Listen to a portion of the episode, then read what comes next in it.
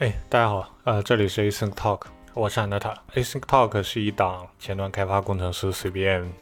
瞎聊一点最新技术啊之类的播客节目啊，中文播客节目，主要讲中文啊。OK，那今天的话，我们主要想聊一聊最最近非常非常火的 React Server Component 吧。我觉得大家作为一个前端工程师，应该在很多很多地方都听到了这个 S，呃，RSC 这个东西，它就是 React Server Component。这个东西可以说它是 React 最近最大最大的一次变化吧，它应该是继 React Hooks 之后最为重大的一个转改变了。OK，今天的话，我想先从 Web Framework 这一块来开始聊。就如果说大家学过一段时间的话，该能回想起来，可能大概在我觉得两三年前。哦，也不是了，就长期以来一直都是后端在主导整个 Web 框架的。你可以从早期的像 Ruby on Rails，Ruby on Rails 是一个非常非常典型的项目，它就是由后端来主导的一个呃 Web Framework。对，然后到后面 PHP 有 Level Node 这边的话，其实 Node 这边我觉得它的做法就跟 Ruby on Rails 这一套就不太一样了。当然还有。Java 那边还还有一整套了，但，嗯，但我不是很喜欢 Java。OK，那这个转变的话，其实我觉得之前是后端是主导的，但我觉得会慢慢的倾向于前端来去主导做 Web，呃，Web 框架这一块儿。呃，理由的话就是 React Server Component 它真的，嗯，我觉得它是一个完全不同的思路来去做。当然我知道 React Server Component 它现在出的时候，呃，大家觉得哇，这不就是 PHP 套层皮儿吗？但但其实你有，呃，你你真的去看的话，你会发现它完完全全不一样。它整套思路或者设计的话，就真的和之前呃后端为主导这种 Web Web Framework 就完全不是一个东西。我是觉得说后面的话会慢慢过渡到前端来为主导的这样一个 Web Framework。当然 Next.js 的话。就是啊，当然，React Server Component 现在代表应该只有 Next.js，然后它其实还是很很少，应我相信应该没有人会在呃 Next 里面去手写 Circle，但是我觉得最近可能一年之内就会出新的 framework 来去来去主推说写 Circle 啊，写 Circle 直接交给前端就。就这样的东西了，嗯，但我觉得，呃，大家还是冷静一点，因为写 circle 这个事情确实不该，呃，不该放在 GS 这层来做。OK，那大家听了听到现在会话，会觉得我我是不是觉得对于 React Server Component 过于乐观呢？其实我认为它的整个大方向或者说它的前景是一个是非常非常好的。我我个人认为，我我对它的。整个意义是非常积极的，但其实我个人认为啊，它它还是有很多问题的。最大的问题就是，就是它太过于复杂了。呃，其实 React Hook 刚出的时候，我有看，当时我，当时我认为，我认为我非常能确定说，它一定是整个 React 开发的未来，甚至说整个前端发展的未来，因为，因为，因为 Hooks 它的设计非常的。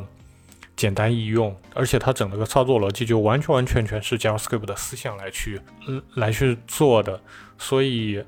所以其实你只要会 JavaScript，你就会呃 React Hooks 了。对，之前的生命周期那一整套其实有点复杂的理论，你也就不再需要了，对吧？呃，所以我当当时我是觉得 Hooks 是一个毫无疑问一个一个非常好的方案，它能引领到下一个呃 Web 开发。但这个 React Server Components 刚出来的，就是甚至到现在我都不能说很确定，因为它这个设计实在是太复杂了，我不认为说它会很容易被掌握。呃，接下来一个一个说啊，一个是它的一个呃渲染的环境，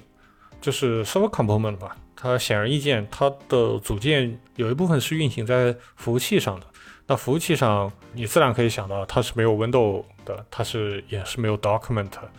它反正很多东西都没有吧。那这样的话，你其实我觉得对于大多数前端开发来说的话，是一时间是很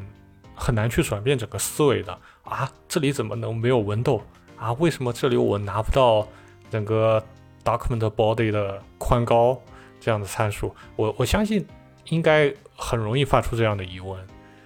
因为你需要把思维转变说转变成说哦，这一段我在写，我要写在 server 上运行。呃，之前 Node.js 很长一段时间啊，它一大特点就在于说前端开发可以不需要转换很大的思维成本就可以写服务器，对吧？那其实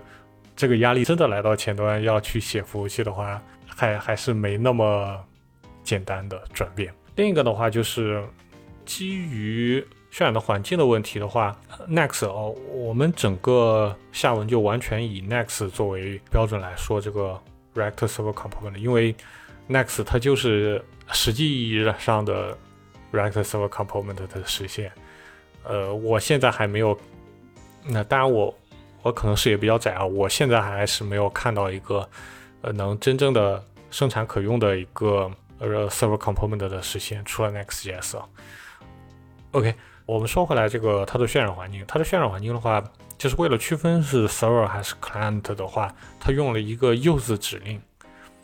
这个指令要说非常古老，因为我上次用它的时候还是什么 use struct 这样的这样的指令来去说，我接下来整个文件需要用严格模式来校验。OK，它现在又用了这个 use 指令，use server 或者 use client 来去告诉环境说这段代码是应该运行在 server 还是应该运行在 client。我不得不说，这个东西真的真的很复杂，因为你在写出这个指令之后，假如说你写了 use server，那你接下来所有代码你要能完全保证说它在 server 上运行，而不是说在 client 上运行，因为一旦出 client，那它就没办法运行，它就会报错。然后至少我现在接，我觉得它报错要有一定的经验会看得懂。OK，另外一个话，我就是因为它渲染渲染环境的话。呃，因为它渲染环境的原因，所以 CSS in JS 就，呃，我至少我现在不知道有任何一个 CSS in JS 的方案能运行在 Server Component 里边。当然，我没有很用过很多的 CSS in JS 方案，但是理论上来说，这应该是一个纯计算的过程，应该是能做成那个 sub component 的。但现在实现的话，可能大部分的呃 CSS Framework。还没有去做集成，那这个时候就体现出来你去写纯 CSS 的优势了，因为你写纯 CSS，它它就是一个单纯的 CSS，它是在整个外部标准里边的，所以它它天生就是被支持的。呃，这里的话，我想偏一句提啊，就是关于 CSS in JS 的方案，我觉得我觉得再长远来说，它都不是一个很好的方案。这一次 Next 这一次 Server Component 的事情就。其实已经很明显了，说就是 CSS In GS 它需要一个非常长远的维护，然后它并不是一套 Web 开发的标准。我觉得大家如果说你在开新项目的话，你如果要选 CSS In GS 方案，你可能要再想想，将来也许明年或者后年又出了一个什么东西，又会 break 到 CSNGS 方案，也说不准，对吧？OK，那我们进到。下一个阶段的话，就是我不知道大家有没有最近写 Next.js，因为呃，它那个 App.Direct 就就是 Server Component 的实现。然后如果你有看的话，它的它的另一个复杂点在于它的路由模式。它路由模式啊，我不得不说真的相当复杂。你可以看到文档，它文档分了呃大概六个节吧，来去说你要用中括号来去表示它的。呃，就是那个目录，目录你用中括号，比如说中括号一个 ID，表示说 ID 是个变量，然后你还可以用小括号，然后你就是啊，我不能说它很难吧，但是，但是它挺复杂。说老实话，我真的不想学这个东西，因为它它就是和 Next.js 绑定的，它没有什么。其他的就就有点像前面的 CSS in JS，它就是说自己的一个实现，它并不是某套标准。它路由模式，嗯，真挺复杂的，嗯，大家大家可以自己看一看了。然后另外的话还有一个 cache，呃，cache 这个话，我其实想想我我不知道怎么说，因为我现在觉得，我现在觉得 Next 的 GS，Next 的这个 cache 方案做的很很糙。你你把这套方案给后端说，后端都能哈哈大笑。就是觉得你这个怎么 scalable 的？对，它的 cache 方案确实非常的土，因为它是在在单机节点上做的一个 cache，然后，然后其实我觉得它它可能有很多的性能问题，因为你想嘛，你你整个整个 cache 你是需要吃内存的，然后大家都写过前端应用，你知道你你建一个页面，很可能好几个请求就发出去了，然后不同的用户又是不同的呃身份，就是。你你这个不同的用户，你在一个 server 上，你很容易就能很快积攒到几万、几十万、几百万个请求。那如果他都开始在那里，很很有问题啊！而且我简单看过他的 API，我我其实没有看到很好的，他基本上都是拿 expire time time 来去做这个清理的，我不觉得是一个很好的设计。还有一点的话，就是我觉得 callback 到前面的那个关于它复杂的问题，它的 cache 的话还和整个，就前端我们之前做 cache 的思想还完全还不一样，我不能说完全不一样吧，但是它确实不一样。因为你之前大家大家想想吧，之前我们做前端 cache 的时候，基本上就是把东西丢到内存里边，或者说你再激进一点，你写到 local storage 里边。但其实说我们不是很在乎说它的呃 cache 的大小是多少，或者说它的运行环境怎么样。但是对于服务器来说，它的 cache 的话就就至关重要了。我我要说，现代外部开发它的一大核心就是 cache，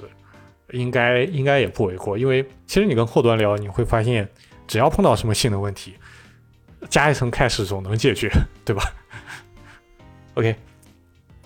呃，接下来一点的话是，呃，顺着 cache 就。到它的一个 fetch 方法这样一个东西了，我认为，我认为是它实在太过复杂了。我们想一下，我们前端思维来去做这个收发请求是怎么做的？呃，基本上都是一套模式吧，就是无论你是用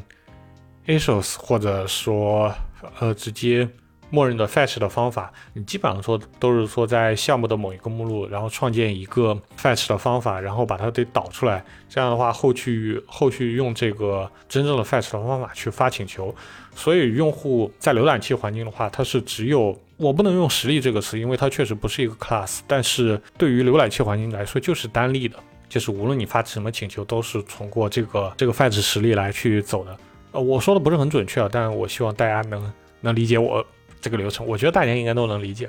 ，OK。但是它在 Next.js 这里就不一样了，因为因为它的整个请求的流程是说，你从一个主路由，就是进了你网关，然后你分到不同的路由里边，比如说你到 Post 的一这个路由，OK，它的被